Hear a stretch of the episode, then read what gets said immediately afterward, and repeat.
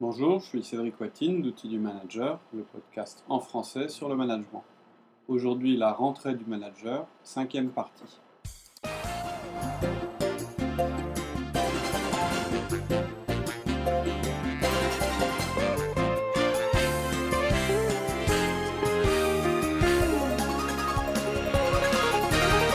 Bonjour Laurie. Bonjour Cédric. Alors aujourd'hui, on va aborder, je dirais, le dernier, le dernier podcast sur euh, la préparation de la rentrée du manager. Euh, on a évoqué, on a beaucoup focalisé sur le 1 à 1, je pense que c'est le plus important. Mais voilà, il y a d'autres choses qu'on peut aussi euh, préparer et puis un petit Qui peu vont nous permettre un petit peu d'améliorer. notre- d'améliorer nos, nos 1 à 1. Et puis aussi améliorer notre efficacité sur les 4 mois à venir. C'est l'objectif. Tu nous avais parlé justement d'objectifs, Ouais. nos objectifs, Mhm. les priorités, Mhm. nos priorités, notre planning Mhm. et euh, les objectifs également de nos collaborateurs. Voilà, c'est un petit peu. peux- Voilà, c'est la structure qu'on va, euh, qu'on va utiliser pour ce podcast. On va vous parler de vos objectifs, de vos priorités. Ensuite, on va parler de votre planning et ensuite, on parlera des objectifs de vos collaborateurs. Donc, la première chose à faire euh, pour soi, c'est de se munir, de se munir pardon, de notre liste d'objectifs notre, ou de notre liste de tâches. Trois choses, hein, donc, pardon. Notre liste d'objectifs, notre liste de tâches et d'un grand calendrier. Vous savez, les grands calendriers en carton, c'est l'idéal, où on a sous les yeux un semestre complet. D'accord. Ouais, mais alors euh, il faut avoir des objectifs. Tout le monde n'en a pas. Alors, euh, pouvoir se mu- prémunir d'une liste d'objectifs, euh, il y a Ouais. personne, ils vont dire, mais moi j'en ai pas. ouais, enfin, alors, euh, pour être plus. Alors, première chose, vous pouvez écouter la série de podcasts sur la gestion du temps.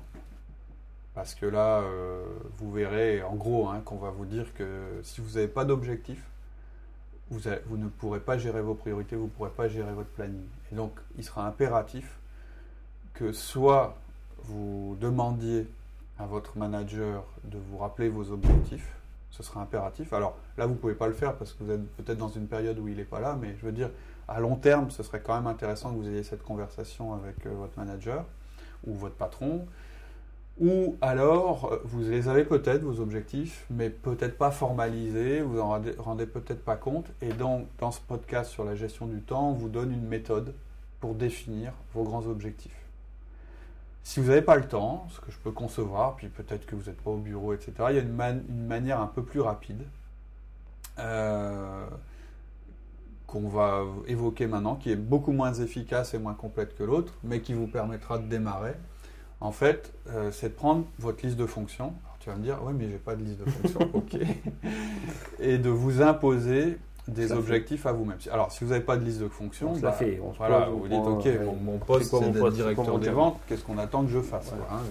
Normalement, vous devez euh, pouvoir tirer euh, de ça deux ou trois grands objectifs. N'en tirez pas plus, et même si on vous en a fixé plus, concentrez-vous sur les deux ou trois plus. Il faut prioriser. Voilà. Dans, dans notre podcast On sur la gestion du temps, on, On vous en demande même, on vous dit, l'idéal c'est d'en avoir Un. un. Donc euh, deux, trois pour l'instant. Et de ces objectifs, vous tirez une liste d'actions. C'est les actions les plus importantes à faire pour vous rapprocher de vos grands objectifs. C'est-à-dire, on peut avoir un grand objectif qui est développer les ventes, ok, ça c'est le truc, euh, je dirais, euh, long terme, etc L'année. Qui, est, qui sera toujours votre objectif parce que vous êtes directeur commercial, mais derrière, ça implique des actions. Donc essayez de le, le décomposer Décomposer. euh, dans une liste d'actions. C'est ce que vous avez l'intention d'accomplir d'ici la fin d'année. C'est-à-dire, c'est sans mettre de date où vous dites, bon, à la fin de l'année, il faut que, faut que j'ai fait ça, ça, ça. Ensuite, vous allez prendre le calendrier et vous allez le remplir. Parce que sur votre calendrier, pour l'instant, vous avez les jours ouvrés, vous avez les week-ends, vous avez euh, les jours, euh, je dirais, de congé, les ponts, etc. Mais là-dedans, euh, il faut que vous remplissiez vos rendez-vous. Parce que l'idée, ça va être de sortir votre temps disponible. Donc, dedans, vous allez mettre vos 1 1 qu'on ne soit pas, après les quatre podcasts précédents, que vous ne puissiez pas mettre vos 1 1 dans le calendrier. Donc c'est un 1, ils vont vous prendre du temps. Donc vous les marquez dans ce calendrier. C'est-à-dire que vous vous dites, pendant ce temps-là, si je fais un 1, je ne peux pas faire autre chose. C'est des blocs, hein, euh, pas les 1 1. Vous- Ouais, vous- on ne détaille pas. On dit cet après-midi-là. Cet après-midi-là, c'est les 1 1, C'est donc les c'est 1-1. tout. Mon après-midi est grillé là-dessus. Vos réunions d'équipe, vos réunions commerciales, vos réunions de direction, vos réunions qualité, vos déplacements qui sont déjà programmés, les salons, les congés, c'est-à-dire en fait tout ce qui est préexistant à votre réflexion. Et on répète notre calendrier euh, électronique. Ouais. Si on le fait en électronique, on le réécrit sur le calendrier. euh, Oui, alors ça peut Papier. paraître une perte de temps, effectivement. Vous voyez, je vous ai dit de prendre un calendrier en carton, je vous ai pas dit, pourtant moi je, je suis assez adepte des calendriers électroniques, etc. Mais vous allez voir qu'en fait, vous allez vous vision, rendre compte que vous n'avez pas la même vision quand vous réécrivez. On Forcément, vous, là, euh, pendant que vous êtes en train de cocher euh, vos indisponibilités, vous vous aidez de votre calendrier. hein. C'est-à-dire que ça vous, d'ailleurs, ça vous aidera à, à mieux à gérer. vous rendre compte si votre calendrier électronique est à jour. C'est c'est jamais mauvais. Euh, donc, je pense que c'est vraiment intéressant d'avoir sous les yeux les quatre mois à venir. Et là, souvent, on réalise tout d'un coup qu'il nous, laisse- qu'il nous reste très très peu de temps. Euh, je ne sais pas si tu te souviens, on l'a fait ensemble à un moment où tu avais des listes de tâches, euh, c'était monstrueux. Et tu te disais, Bah, C'était quand je voulais gérer ma boîte mail ouais, et j'avais tout transféré en tâches. ouais, voilà, c'est ça. Ma boîte mail était vide. Et donc, ma boîte tâches Donc, était tu avais quand même fait le boulot. Ouais, mais tu avais fait le boulot, c'est que tu avais quand même euh, Extrait. sorti, extrait une liste de tâches importantes. Ouais. Des choses. Et, euh, et on avait mis ça en parallèle de tes objectifs. Et dans tes objectifs, il y avait des missions lean d'organisation à mener chez certains de nos clients. Et en fait, on, a, donc on avait discuté, et puis je t'avais dit, bah, les missions, ça représente, parce qu'il fallait qu'on évalue le chiffre d'affaires, etc., ça représente autant de jours ouvrés. Et donc j'ai dit, ok, ben, on va prendre un calendrier, et puis maintenant on va mettre ces missions, même si elles n'existent pas pour le moment. Et en fait, ça nous avait fait réaliser qu'on était beaucoup, beaucoup, beaucoup trop ambitieux sur l'ensemble des tâches qui restaient à accomplir jusqu'à la fin de l'année. Déjà, il y a un truc, il y a un faux raisonnement qu'on a, c'est qu'on se dit que le premier semestre et le second semestre, ils font la même euh, taille. Alors, ils font la même taille en nombre de mois, évidemment, par définition. Par contre, en temps disponible, c'est pas du tout le cas. Nous, on fixe les objectifs par semestre chez nous. Et en général, on est capable de faire beaucoup plus de choses pendant les six premiers mois de Oui, l'année que pendant les six mois suivants. Bah, c'est une caractéristique en France. On a des longues vacances, euh, enfin, on a des, des vacances qui sont très concentrées sur, euh, sur à la fois le mois de juillet et le mois d'août, puis aussi sur le mois de décembre. Donc en général, il reste pas grand-chose. Grand-chose. Donc, euh, c'est-à-dire qu'en fait, juillet et août sont très perturbés, et en général, décembre, on paume une ou deux semaines. Donc, on a nos objectifs principaux, nos réunions et rendez-vous qui sont déjà planifiés, et là, on a une vision du temps disponible. Et déjà là, on a un grand moment. euh, Une grosse pression là. Ouais, alors pas un grand moment de solitude, mais là on touche. L'année est finie. Voilà, voilà. Mais en général, c'est est en ça. septembre on dit l'année est finie. Faites-le, c'est très très étonnant. Il y a des gens qui ont une, une, euh, une notion naturelle du temps qui reste, etc. Euh, c'est rare, c'est vraiment très très rare. Et en général, l'avoir sous les yeux, parce qu'on est des visuels. Euh, ça aide quand même beaucoup à se rendre compte du temps qui reste disponible. Et ça va vous aider, euh, je dirais, par euh, un processus d'interaction entre votre liste de tâches et votre, votre planning. Pardon. Ça va vous aider à bah, ajuster. C'est-à-dire que Et à prioriser surtout. Et donc à prioriser. C'est-à-dire que vous allez avoir votre liste de Où est-ce que tâches. je peux le déléguer Vous allez essayer de dire, bah ouais, mais en fait, pour ça, il, il me faut, euh, il me faut autant de temps, etc. Donc, vous allez réajuster votre liste de tâches, vous allez la reclasser dans un autre ordre, et vous allez réussir à sortir, euh, je dirais, vos, justement, euh, vraiment votre tâche prioritaire, ou vos deux, trois tâches prioritaires. Et celles-là, c'est celles pour lesquelles vous allez vous dire, euh, ça, j'ai pas le droit de ne pas le faire. Et je dirais, s'il peut y en avoir qu'une, c'est mieux. Une fois, donc à travers, après avoir fait ce petit euh, processus euh, itératif de, de sélection de tâches, vous allez prendre la tâche principale et celle-là, vous allez lui réserver des créneaux. C'est-à-dire que vous allez encore plus remplir votre agenda en complétant avec des rendez-vous avec vous-même. Pas oublier de faire les deux, le papier et le- l'électronique. Tout à fait. Ah oui, non, mais Surtout. voilà. Après, euh, ce, que vous, ce que vous avez noté, là maintenant, vous êtes dans votre agenda, celui que vous avez utilisé pour gérer euh, pour gérer vos- votre, euh, votre planning pendant l'année.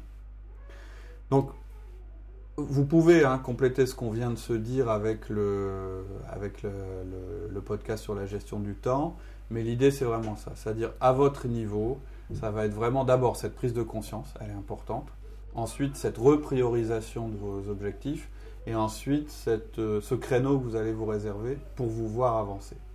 Et une règle à respecter, alors c'est- vraiment euh, très très euh, variable selon les activités, mais la limite c'est de jamais planifier plus de 70% de son temps disponible.